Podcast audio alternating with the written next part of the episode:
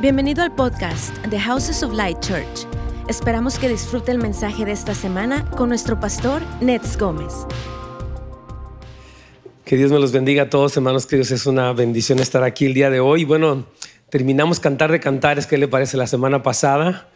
Wow, fue una bendición. Yo, la verdad no quería terminar, he estado tan precioso todo, pero pues vamos a continuar. Este, antes de la pandemia les comento que eh, terminamos nosotros Apocalipsis y después hicimos una serie que se llamó Respuestas a Preguntas Básicas. Ah, y, queremos continuar un poquitito porque yo creo, hermanos, escuchen bien todos, Dios quiere que tú sepas instruir a tus hijos y quiere que tengas fundamentos firmes.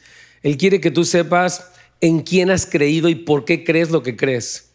Amén. La vida cristiana no es una religión del domingo con algunas ideas y ya tu semana la vives diferente. La vida cristiana es una relación con Dios y la palabra nos da un fundamento para saber por qué creo lo que creo respecto a diferentes cosas. La vez pasada hablamos, por ejemplo, de por qué cantamos, eh, por qué la Biblia, por qué diezmamos también, este, y tantas otras cosas. Y ahora vamos a ver qué es el pecado, ¿qué le parece?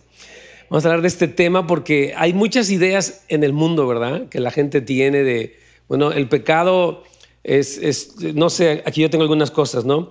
Piensan que todo es, hay personas que piensan que todo es pecado, hay personas que piensan que nada es pecado, hay personas que piensan que el pecado es este, divertido, y hay otros que piensan que no, que eso es horrible, y obviamente lo es, pero vamos a ver qué dice la palabra del Señor respecto a este tema, para que usted tenga un fundamento y para que sus hijos también tengan un fundamento sólido. Así que vamos a orar. Señor, te damos gracias en el nombre de Jesús porque estamos juntos en tu nombre y por tu amor tan grande que nos envuelve, que nos toca. Señor, sigue manifestando tu amor. Aún durante tu palabra, la, proclamación de tu palabra, síguenos tocando, síguenos transformando. Espíritu Santo, hoy revela, te pedimos esa palabra a tu pueblo y que dé fruto en cada uno de ellos. En el nombre de Jesús. Amén. Bueno, lo primero para saber qué es el pecado es que tenemos que saber dónde surgió. La Biblia nos cuenta en Génesis, Génesis es el principio de muchas cosas. Ahí vemos la primera vez que, se menciona la palabra pecado y que surge en la humanidad la palabra pecado. Dios había creado el mundo perfecto, todo era hermoso, un jardín del Edén impresionante. Eh, Adán y Eva estaban caminando en armonía perfecta. Este, no había hostilidad, no había eh, este, como dureza todo estaba fluyendo. Dios y el hombre tienen una comunión, dice la palabra, que Dios se paseaba en el jardín y platicaba con ellos. Impresionante. Pero de repente, este, pues aparece el diablo y aparece el hombre. Pero vamos a ver cómo fue que se dio esto. Dice aquí en Génesis 2, del 16 al 17, dice, y Dios le dio este mandato a Adán y le dijo, puedes comer de todos los árboles del jardín, pero del árbol del conocimiento del bien y del mal no deberás comer, el día que de él comas ciertamente morirás. Entonces el Señor le dice a Adán, ok, tú vas a, yo te bendigo para que te multipliques, para que llenes la tierra, etcétera. Dios le dio un trabajo para que cuidara este jardín, todo está impresionante y le dice que te voy a dar una orden nada más. Hay miles de árboles aquí, hay miles de frutas deliciosas y puedes comer de todas. Todo lo puedes disfrutar. Fue hecho para ti, para tu esposo y para tus hijos. Nada más hay una cosa, hay un solo árbol que no puedes tocar. Porque si tú lo tocas, te vas a morir. Así fue la orden de Dios, la recomendación de Dios para Adán. Ahora, es, interesante que el Señor no le dice, no comas de este árbol porque es pecado, sino dice, no comas de este árbol porque hay consecuencias para ti y para tu esposa y de tu familia si desobedecen. Entonces, ah, yo quiero explicar esto, ¿no? Que la razón por la cual Dios no quiere pecado en nuestras vidas es porque nos destruye. El pecado eh, produce muerte, dice la Biblia. El pecado rompe nuestra comunión con Dios. El pecado, de hecho, es una ofensa contra Dios. Porque Dios puso una orden y, uno, y en este caso Eva dijo, pues no me importa tu orden, voy a hacer lo que yo quiera, ¿verdad? Ahora, ¿por qué fue que Eva pecó ¿Qué, sucedió en ese lugar eh, por primera vez en la humanidad? Satanás vino. Dice la palabra que la serpiente era la más astuta de, todas las criaturas de la tierra y Satanás la utilizó para hablar. y le dice algo que pervierte el mandamiento de Dios. Le dice, con que Dios les ha dicho no coman de todo árbol del huerto. Cuando uno estudia la manera en la que Satanás le plantea las cosas a Eva, es como, ¿what? O sea, Dios, no le, Dios le dijo, puedes comer de todos menos de este.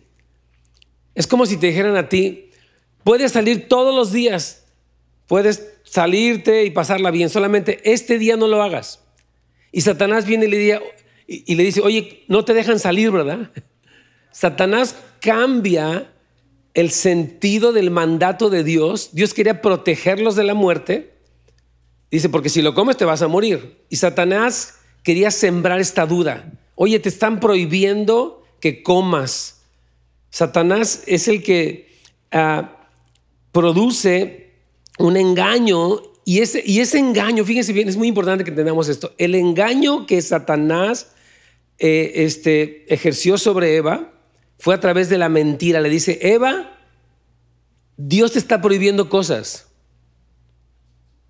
Y en vez de decirle, te permite tantas cosas y tienes, eres súper bendecida, tienes todo aquí, la creación, al Señor, los animales, los frutos, tienes todo, le dice, con que Dios te ha dicho que no comas de todo árbol. Entonces Satanás sigue empieza a sembrar este engaño y después sigue con su estrategia y le dice, ah, porque Eva le responde, bueno, Dios nos dijo que podemos comer de todos. Ella quiere, regresar a la orden original. Dice, nada más dijo que de este no comiéramos ni le tocáramos, cosa que no dice así, pero ella dice, de ese no se puede. Y Satanás entra con una mentira y le dice, no morirán, sino que sabe Dios que el día que coman de él, serán abiertos sus ojos y serán como Dios sabiendo el bien y el mal. Satanás empieza a decir, eh, desafía lo que Dios le había dicho. Dios le dijo, Eva o Adán, si ustedes comen, con toda certeza van a morir. Y Satanás dice, no, no vas a morir, es más, te la vas a pasar bien. Vas a ser como Dios, vas a ver, eh, eh, vas a ser sabia, te vas a ver mejor, Eva. Entonces, Fíjese bien, esa mentira del diablo sedujo la mente para que Eva pensara, es mejor desobedecer que obedecer. Hay algo mejor allí. Entonces, lo que, lo que sucedió es que después de engañarla se produjo en Eva un deseo. Dice aquí en el versículo 6, al final de la página 1, dice, la mujer quedó convencida. Satanás me convenciste. O sea, qué buena idea tuviste, ¿verdad? Lo prohibido es sabroso. Y se vio que el árbol era hermoso. Está padre eso, dijo ella.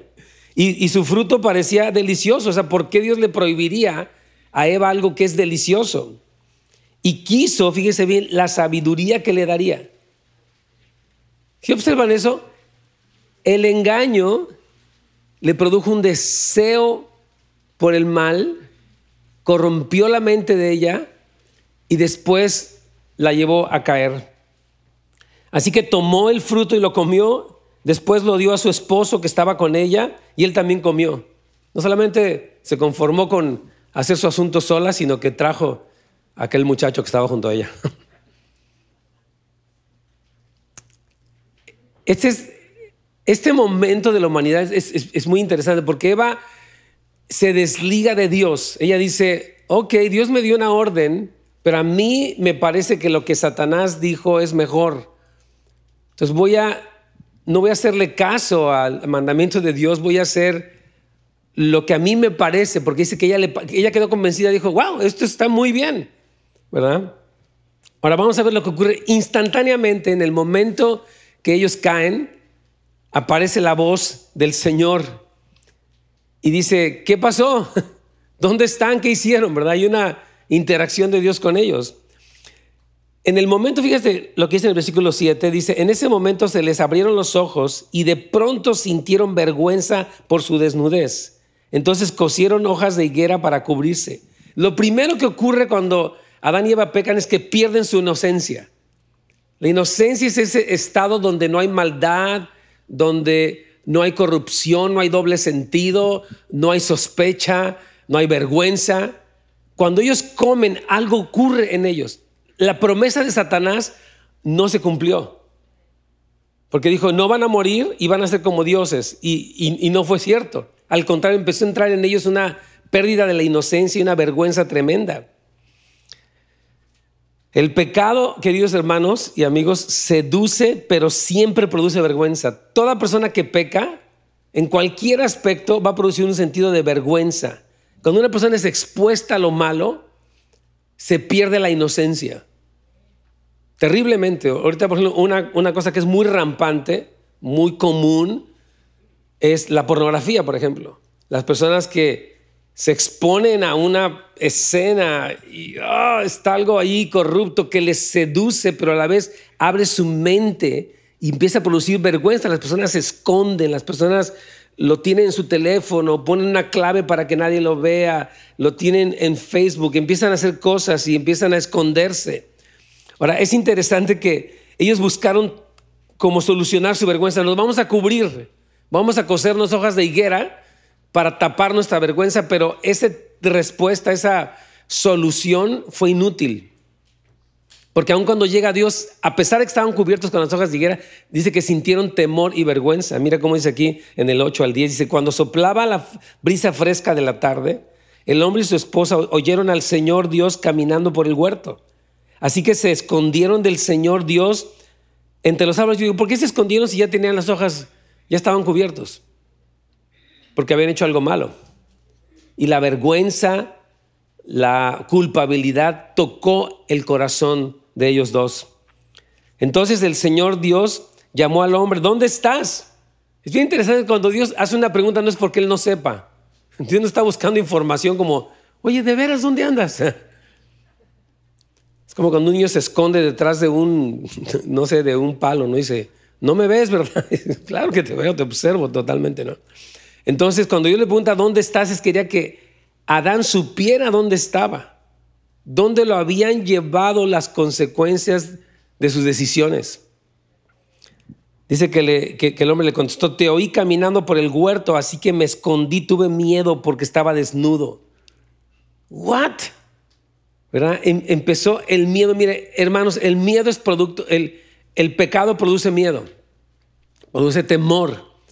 De hecho, la primera vez que se menciona miedo en la escritura es aquí. Cuando vino después de la caída, vino miedo. Miedo a muchas cosas, ¿verdad? Miedo a Dios mismo, incluso un miedo mal entendido. Entonces, después Dios dice, ok, te dije que si desobedecías, ibas a morir. Y te voy a explicar en qué consiste la muerte. Entonces aquí vino la maldición sobre toda la creación. Tal como Dios lo dijo, la muerte entró a la creación y ya nada fue igual. Todo, esa decisión que Satanás le pone a Eva, ese engaño, cambia la historia completamente.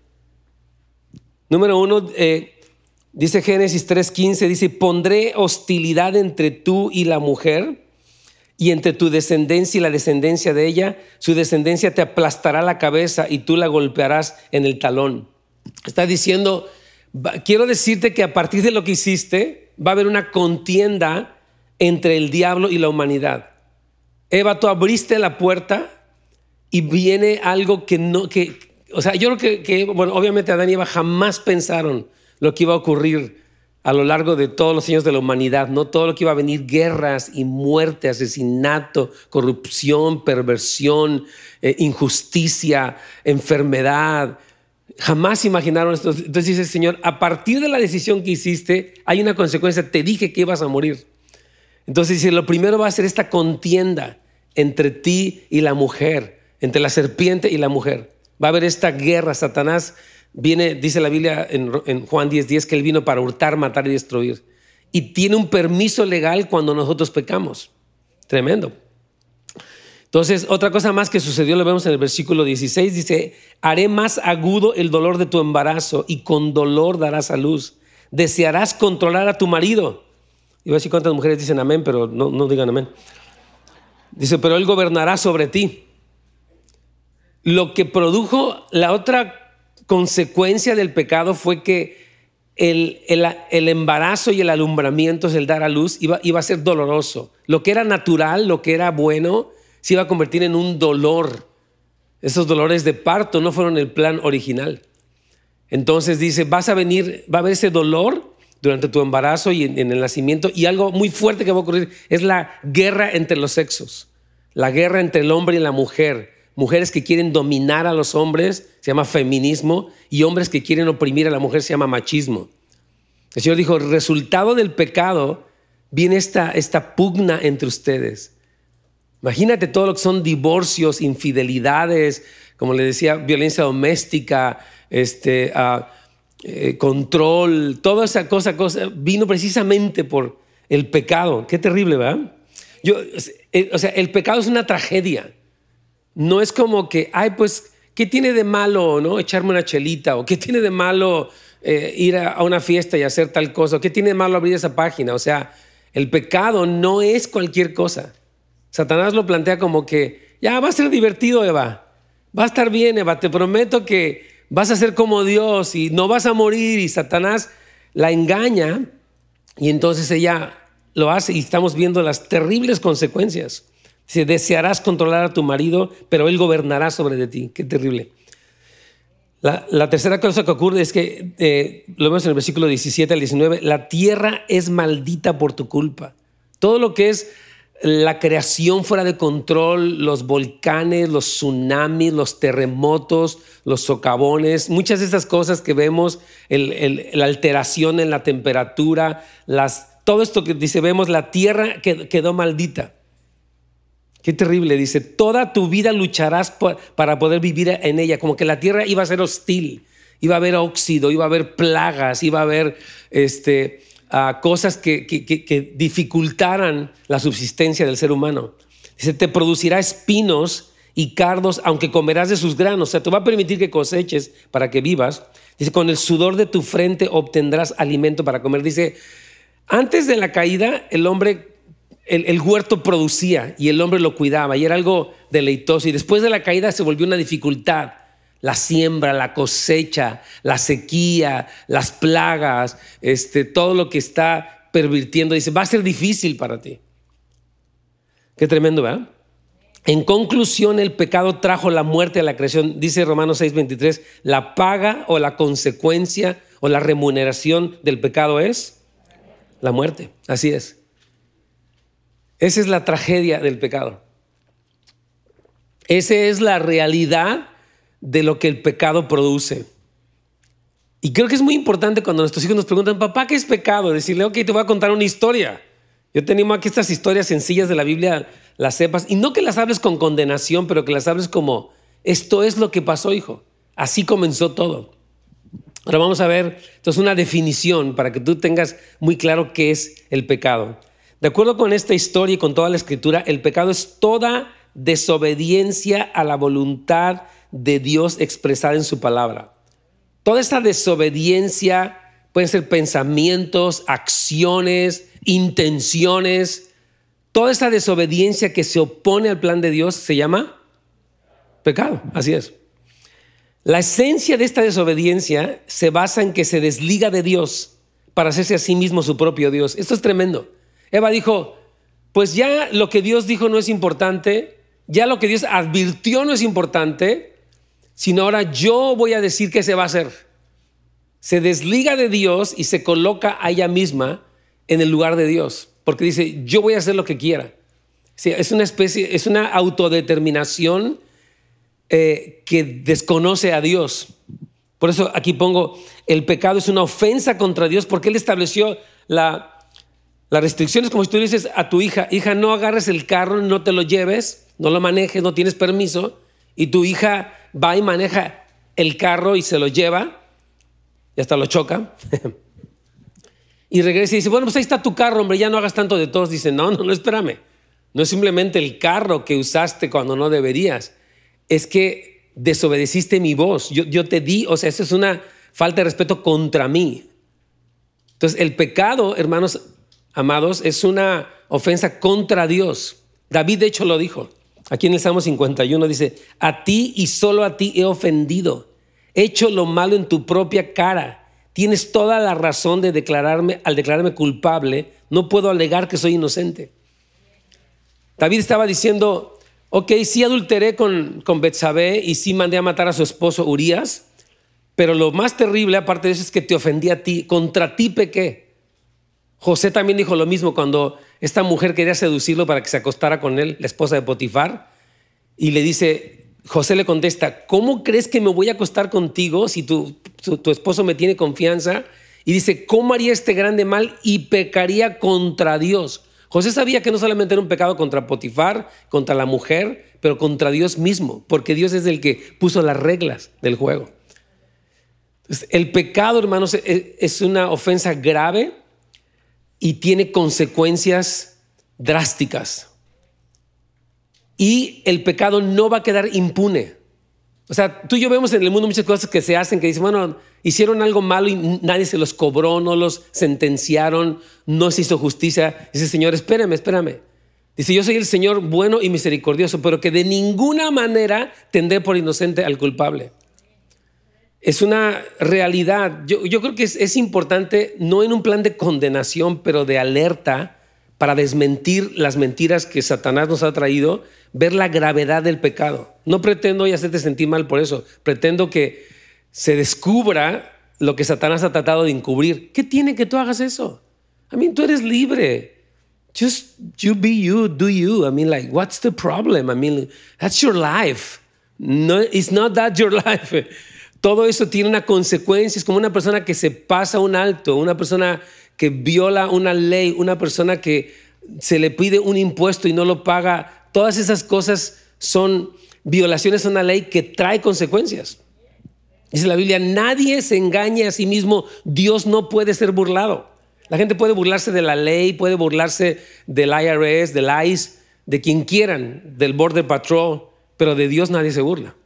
Nadie se va a burlar, dice la Biblia, nadie se puede burlar de él.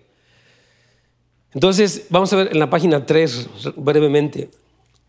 Algo terrible que pasó con, o sea, con la decisión de Adán y de Eva es que el pecado de Adán trajo consecuencias graves porque se transfirió al mundo y así entró la muerte porque todos pecaron. Esto está tremendo.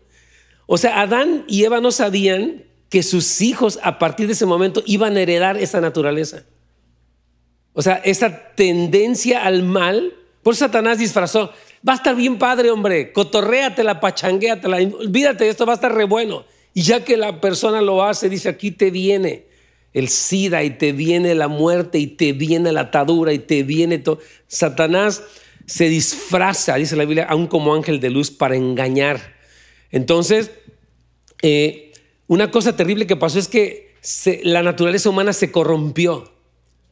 Entonces, esa corrupción, Adán no solamente la tenía para él, sino que cuando nacen sus hijos, Caín y Abel, su, el hermano mayor asesina al hermano menor.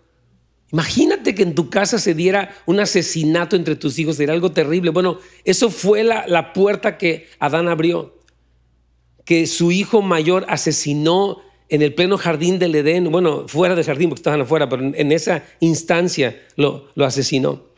Entonces, a través del pecado que Adán introdujo, los seres humanos se volvieron pecadores por naturaleza, acarreándole la muerte espiritual y la depravación. Qué tremendo. Usted, por ejemplo, ve a un niño y el niño puede ser, por ejemplo, mentiroso. ¿Agarraste eso? No, no lo agarré. Y lo tiene aquí atrás escondido, ¿no?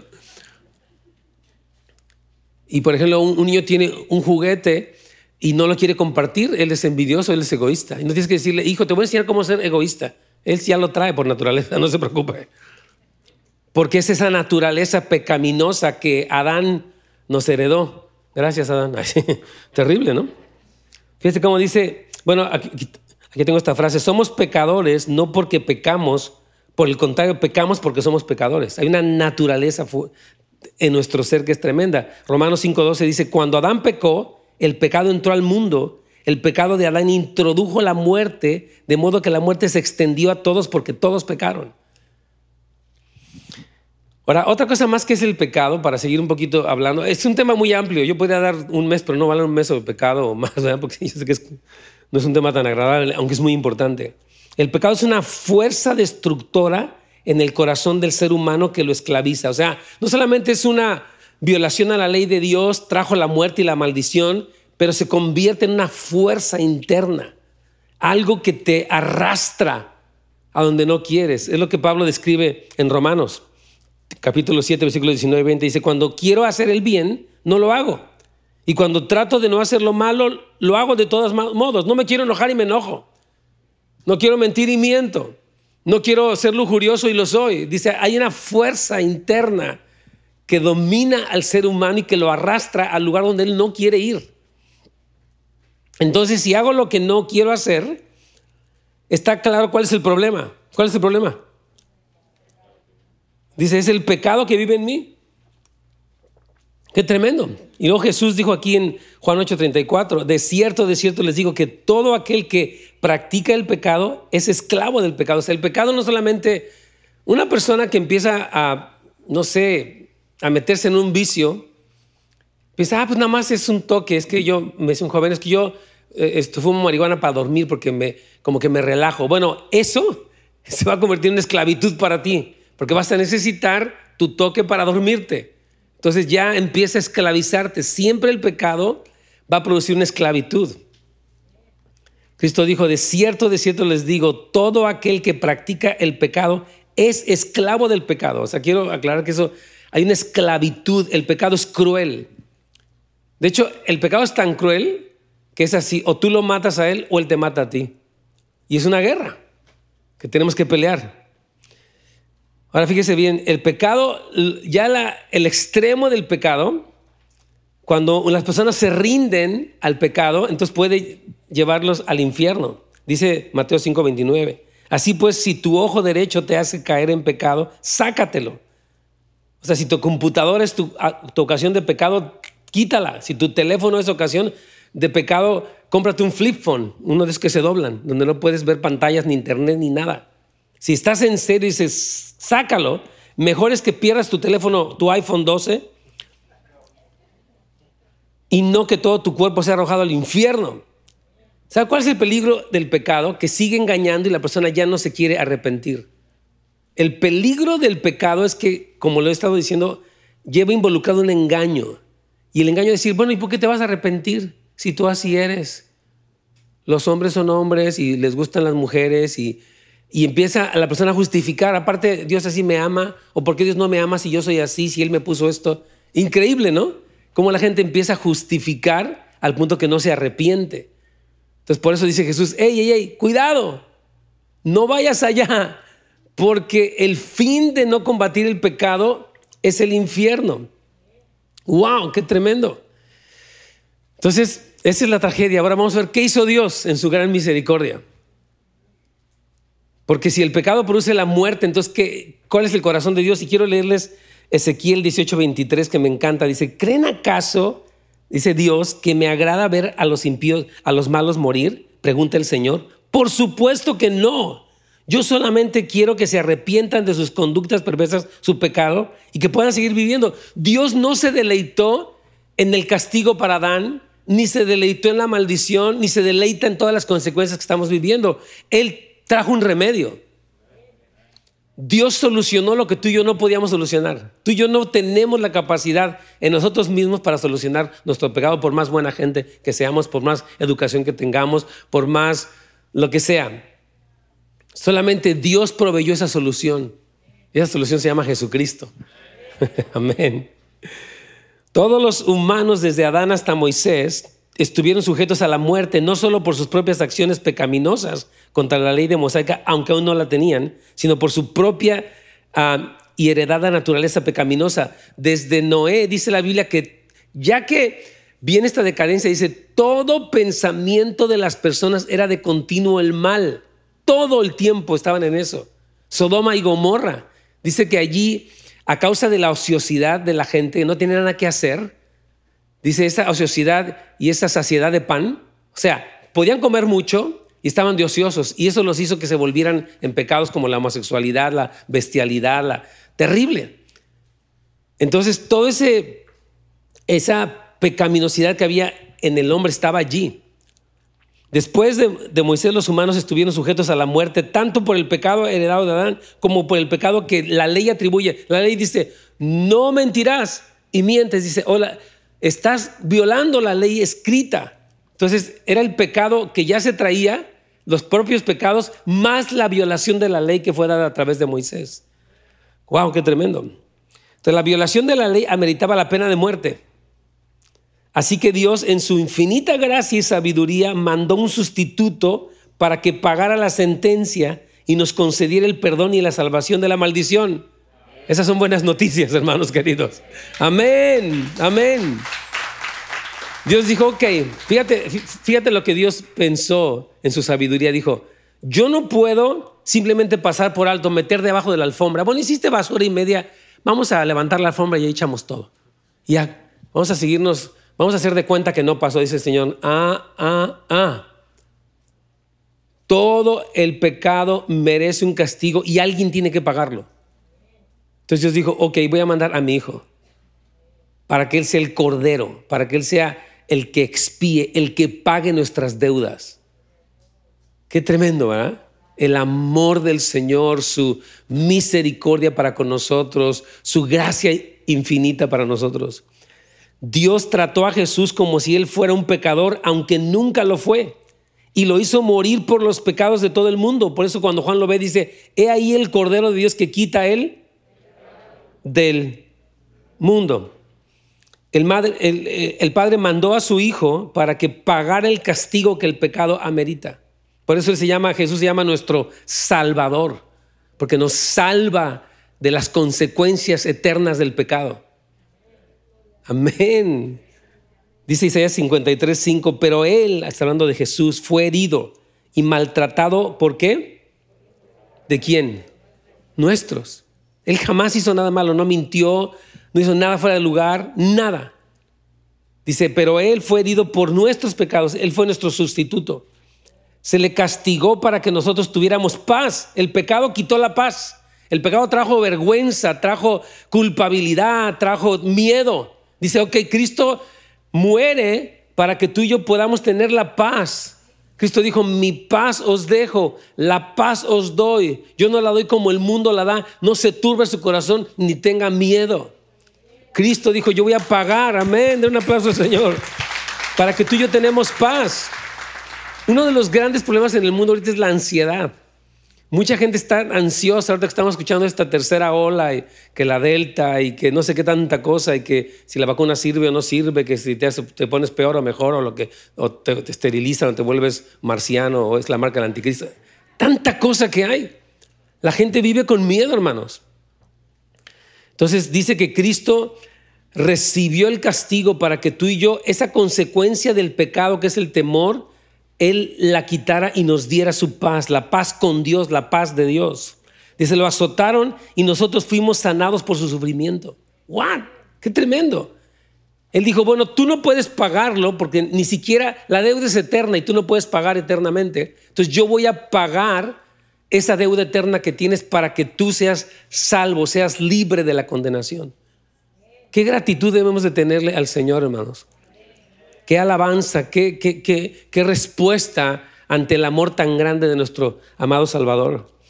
Dice Romanos 8:3, Dios envió a su propio Hijo con un cuerpo humano igual en todo al nuestro para entregarlo en sacrificio por nuestros pecados.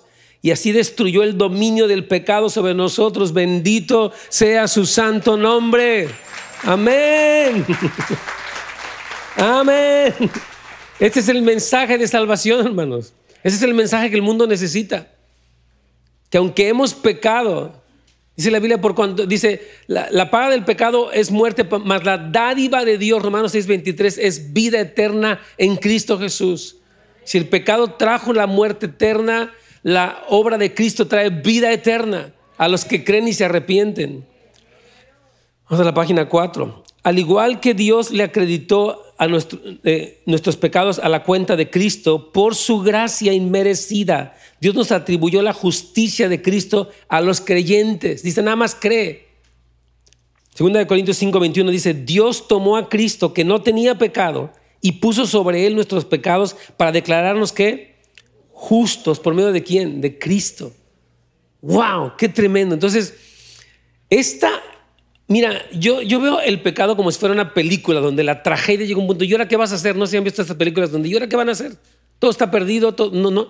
Y de repente manda, hay una solución maravillosa. Así yo siento que la tragedia que el pecado causó a la humanidad, de repente aparece Jesucristo, no de repente fue planeado antes de la fundación del mundo este cordero, y él viene y soluciona, resuelve el problema que nada ni nadie podía resolver. Ahora, hay, otro problema, que es cómo es que tú y yo combatimos el pecado en nuestra vida, porque Cristo hizo su obra, amén. Pero en ti y en mí sigue esa naturaleza, sigue esa tendencia, sigue esa fuerza que nos impulsa después de años, sigue allí ese deseo pecaminoso llamado lujuria, llamado lascivia. Amén. Por parte de Dios, Él ha provisto el medio para anular la condenación legal que produce el pecado pero todavía queda una guerra contra el pecado que permanece en nuestra naturaleza, pero Dios también nos ha dado la, respuesta. Dijo, no solamente te voy a dar la respuesta legal, sino la respuesta práctica para que tú venzas ese pecado en tu vida. Te voy a dar los elementos, te voy a dar el poder, te voy a dar la verdad, te voy a dar mi Espíritu Santo para que tú no seas arrastrado por ese pecado al infierno, sino que seas libre del pecado y heredes todas las promesas de Dios. Wow. Ahora fíjese, quiero explicar el método que Dios utiliza, que es súper sabio. Dios es súper inteligente y súper sabio y súper glorioso. Aquí pongo esto, si el pecado se produjo por la mentira del diablo, eso fue lo que pasó con Eva, ¿se acuerdan? Satanás le miente y despierta un deseo malo en ella, ¿ok? Si el pecado se produjo por la mentira del diablo, la libertad del pecado se produce por la verdad de Cristo. Amén. Cristo dice, conoceréis la verdad y la verdad os hará libres. Así como el engaño produjo el deseo pecaminoso, la verdad produce un anhelo por la pureza y la rectitud. Hay, hay un papel, escuchen bien hermanos, hay un papel importantísimo que juega la verdad en tu vida y en la mía. Esto es algo súper importante. Yo observo esto, cada vez que una persona peca es porque está engañada. Porque el pecado es una promesa falsa que destruye. ¿Por qué, por qué utilizarías algo que te va a destruir? Porque estás engañado. Es la única razón por la que lo harías. Porque pensás que, no es, que, que tú piensas que no es malo, no te va a pasar nada. Entonces, engañado le das rienda al pecado, entonces lo que necesitas es la verdad de Cristo, de revelada por el Espíritu Santo que te da libertad. Entonces la verdad, hermano, juega un papel crucial en tu vida y en la de tus hijos. Esto es súper importante. Vamos a leer Efesios 4, 22 al 24. Dice, por eso deben ustedes renunciar, ya conmigo renunciar, muy importante, a su antigua manera de vivir y despojarse de lo que antes eran. Fíjese bien, ya que todo eso se ha corrompido a causa de los deseos que engañosos. El engaño produjo un deseo que llevó a la muerte. Entonces ustedes tienen que despojarse de qué? Del engaño. Tú tienes que ver en qué eres de mi vida estoy engañado. Cuando yo, cuando yo trato mal a mi esposa porque estoy enojado, estoy engañado. Cuando yo deshonro a mis padres, un joven que está aquí, if you dishonor your parents, it's because you are deceived. Something is making you to do something that is destroying you. Even when it looks reasonable or logical, it can destroy you because it's a deception in your life. Dice, deben renovarse, aquí está la clave, deben renovarse espiritualmente su manera de juzgar o de pensar. Esto lo dice la Biblia muchísimo. Romanos 12.2 dice, no te conformes, sino transfórmate renovando tu manera de pensar. Hermanos, tenemos que tener un constante proceso de renovación de nuestra mente. Y el mundo nos quiere bombardear con música, con películas, con ejemplos, con artistas, con ideas, con protestas, para que nosotros abracemos el engaño y se produzca eh, se produzca este deseo engañoso. Entonces, por eso una parte importante es renovar espiritualmente nuestra manera de juzgar o de discernir. Dice el versículo 24, revístanse de la nueva naturaleza, creada a imagen de Dios y que se distingue por una vida recta y pura basada en qué? Amén. La verdad de Jesucristo en tus finanzas, en tu sexualidad, la verdad de Jesucristo en tu percepción del mundo, del gobierno, de los impuestos, de tu relación de familia. La verdad de Cristo es crucial. Porque eso te, lleva a una vida recta y pura. Qué tremendo, ¿verdad? Entonces, por eso la Biblia por ejemplo, Cristo cuando oraba por nosotros dice, Padre, te pido que los santifiques, santifícalos en tu verdad, tu palabra es verdad. Está diciendo, hermanos, el papel que juega el que tú y yo meditemos la escritura cada día en nuestra victoria contra el pecado es crucial. ¿Tú quieres vencer el pecado? No digas, ya no lo quiero hacer, soy bien malo, soy bien feo, ay, qué horrible. No, empieza a conocer la verdad y a recibir la verdad para que te libere de la mentira que te arrastra hacia el pecado. Eso es clave. De hecho, Pablo lo pone como una ropa vieja y una ropa nueva. Dice, despójate de ese viejo hombre que está viciado con deseos engañosos y revístete. Dice, ponte la ropa nueva. Tienes que hacer una acción donde tú lo... Hay gente que dice, quítame lo mentiroso, lo chismoso, lo grosero y lo payaso. Dice, Señor, no, esto te lo vas a quitar tú. Eso no te lo quita Dios, te lo quitas tú, pero Él te da la verdad y te da el poder para que tú lo hagas. Una persona me dice, es que Dios no me ha quitado esto, pues es que no es responsabilidad de Dios, es responsabilidad tuya. Porque a veces queremos que Dios haga por nosotros lo que le toca a Él, queremos hacer lo que a Él le toca a nosotros. Voy a cambiar a mi esposa. No, no la cambies. Cambia tú mejor. Amén. Gloria al Señor. Dios está tocando sus corazones. Yo creo que algunos los veo pensativos. Gloria al Señor, me, me da alegría.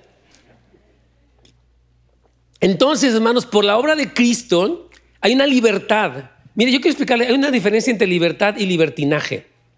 La libertad es la capacidad de decirle no a lo malo y para disfrutar todo lo bueno que Dios nos da. El libertinaje es romper los límites. Yo soy libre para hacer lo que quiera, mover de parranda. No, eso es libertinaje, Señor. Usted está eh, eh, eh, este, afectando a su familia, sus finanzas, puede chocar. O sea, eso, no es libertad, eso es libertinaje. No confunda, por favor, libertad con libertinaje. El mundo quiere libertinaje, no quiere libertad. El mundo quiere romper, quiere hacer lo que quiera, no importa a quién afecte, a quién destruya. Eso le llaman libertad. No es el libertinaje, es un abuso de la libertad. Entonces ahora nuestra libertad en Cristo nos hace decir no al pecado. Cuando tú eras, tú no tenías a Cristo, pues no querías y te arrastrabas y era imposible para mucha gente decirle no al alcohol, no a la droga, no al adulterio, no a la lujuria, pero ahora en Cristo puedes decir, no, no voy a hacer eso. Amén, porque nací de nuevo. Tengo la naturaleza divina en mi vida, tengo al Espíritu Santo, tengo la verdad, yo puedo decir no a esas cosas que me destruyen en el nombre de Jesús. Aquí digo en el párrafo B, ahora podemos elegir si cometer o no pecados personales porque tenemos el poder de resistir al pecado a través del Espíritu Santo que mora dentro de nosotros. Hermano, tú sí puedes vencer. Ahora, no va a ser varita mágica. No, es, no existen las varitas mágicas. O sea, no pasa de que, a ver, pase aquí al frente y pum. No, bueno, pase al frente mil veces. Yo paso al frente todas las veces que se necesita, porque me ministran y es importante. Ahorita voy a hablar de eso. Pero lo que se trata es que tú renueves tu mente tú trabajes en eso, tú hagas tu parte para que Dios haga la suya. Entonces, el Espíritu Santo que mora en nosotros, santificándonos y dándonos la convicción de nuestros pecados cuando los cometemos. Mira cómo dice Romanos 8:4. Esto es súper importante, por favor, pongan mucha atención. Pero si vivimos según el Espíritu Santo, negamos obediencia a nuestra vieja naturaleza pecaminosa. O sea, el Espíritu Santo que utiliza la palabra te va a permitir negar esa, constante tendencia al egoísmo, al machismo, a, tantas, a la mentira, a, la perversión. Dice que el Espíritu Santo te permite negar, o sea, que tú te niegues a obedecer las demandas de tu naturaleza pecaminosa. Los que se dejan dominar por su naturaleza pecaminosa viven solo para complacer sus deseos. Wow. Si tú eres una persona que te dejas llevar por tu naturaleza pecaminosa, vas a vivir para ti mismo. Terrible. Los que se ocupan, fíjese bien, versículo 6 es clave. Los que ocupan su mente en las cosas del Espíritu tienen vida y paz. Tienes que fijarte en qué ocupas tu mente. Si yo pudiera analizar todos tus pensamientos del día, ¿cómo estás ocupando tu mente? No, pues yo en la lana, hermano, yo quiero lana. Pues cuidado, porque eso o sea, te puedes volver un esclavo del dinero. La Biblia le llama a eso la avaricia. No puedes servir a Dios y al dinero. O sirves a Dios o sirves al dinero. Tengo que pagar mis cosas. Sí, hay una diferencia entre pagar tus cosas y vivir para hacer dinero. Esa es otra cosa. Se llama avaricia, se llama codicia. Terrible. Entonces dice que los que se ocupan su mente en las cosas del Espíritu tienen vida y paz. ¿Cuántos quieren vida y paz? ocupen su mente en las cosas del Espíritu. Amén. Pero el ocuparse de las cosas de la naturaleza pecaminosa produce qué? Muerte. La paga del pecado es. Entonces tú tienes que ver en tu vida qué está operando, la vida del Espíritu o la muerte de la carne. Es una decisión personal. Tú ya eres libre en Cristo, pero decides cada día qué vas a hacer. Así es. Versículo 7. Porque, fíjate bien, la naturaleza pecaminosa siempre se revela contra Dios. Tu mente, ¿y por qué? ¿Por qué voy a diezmar? ¿Y por qué voy a lavar? ¿Y por qué me paro acá? Es la carne malvada. Así es, dice, siempre se revela contra Dios, nunca ha obedecido a la ley de Dios, ni nunca podrá ser esta carne rebelde. Entonces, quiero animarte, hermano, fíjate bien a lo que dice la Biblia. Diariamente confiesa tus pecados personales a Dios. Mantén tu lucha contra el pecado vigente todos los días. No las fuiste para tu retiro y regresaste, te felicito. Ahora sigue tu lucha contra el pecado. Tienes que seguir, hermano. No es como que, ah, pues ya fui, qué bonito. Qué bonito que fuiste, y no sé cuándo empecemos otra vez, pero tienes que seguir peleando contra el pecado. Cristo dijo, el que quiera venir en pos de mí, nieguese a sí mismo, tome su cruz y sígame cada día. No es una decisión de que yo, Señor, ya para siempre, ya nada más hoy lo decido. No, dice, cada día tienes que decidirlo. Amén.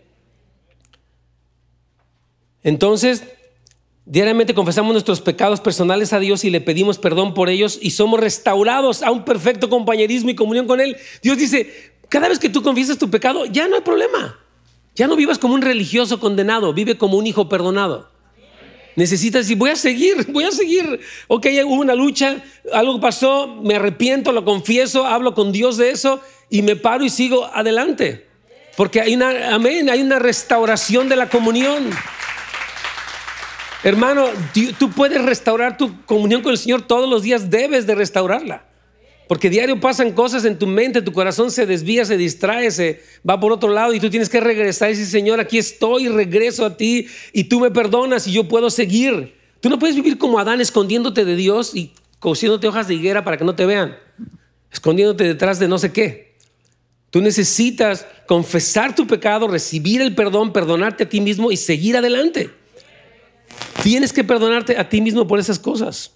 Amén. Dice 1 Juan 1.9, si confesamos nuestros pecados, Él nos sigue condenando. No. Él es fiel y justo para perdonar nuestros pecados y limpiarnos de toda maldad. Amén. Satanás quiere ensuciarte de maldad. Cristo quiere limpiarte de maldad. De verdad, uno odia la maldad. Yo no quiero la maldad en mi vida. ¿Tú quieres maldad en tu vida? No, entonces dice que Él te limpia de toda maldad en el proceso de confesión. Último consejo de, esta mañana para ti. Cuando un pecado es persistente, debemos confesarlo a otros hermanos maduros para recibir ayuda y rendir cuentas. Tú no puedes pelear solo contra tu pecado persistente. Si hay algo que tú estás luchando, te voy a leer lo que dice la Biblia. Santiago 5:16, por eso confiésense unos a otros sus pecados. No dice que sus excusas, pero es que no sé si le dije feo. No, si fuiste un grosero, confiesa. Dios no perdona excusas, perdona pecados. Dice, si confesamos nuestros pecados, si confesamos pecados unos a otros y oren unos por otros, para que sean sanos, está hablando, en el proceso de confesión, tú sabes que hermano, tuve esta tentación, estoy pasando por esto se me, salió esta cosa. Te quiero confesar y ya me pasó varias veces. No lo quiero esconder, no quiero ser como Adán y Eva, esconder mi pecado porque esconderme no solucionó nada. Pero confesarlo me trae libertad y sanidad. Entonces yo quiero pedirte que ores por mí para que Dios me fortalezca. Dice aquí más adelante, la oración del justo es poderosa y eficaz. La otra versión dice, produce muy buenos resultados. Entonces tú necesitas que oren por ti, hermano. Pues es que es, entre Dios y yo. Si es entre Dios y tú, pero Dios utiliza el cuerpo de Cristo para bendecirte, para ayudarte. Por eso cuando decimos pasen al frente, pasen, porque queremos bendecirlos, queremos orar unos por otros. No, no, hay ninguna pena en que oren por ti. Necesitas que oren por ti. Gracias por sintonizarnos. Para más información de, nuestro ministerio, recursos y horarios, visite housesoflight.org.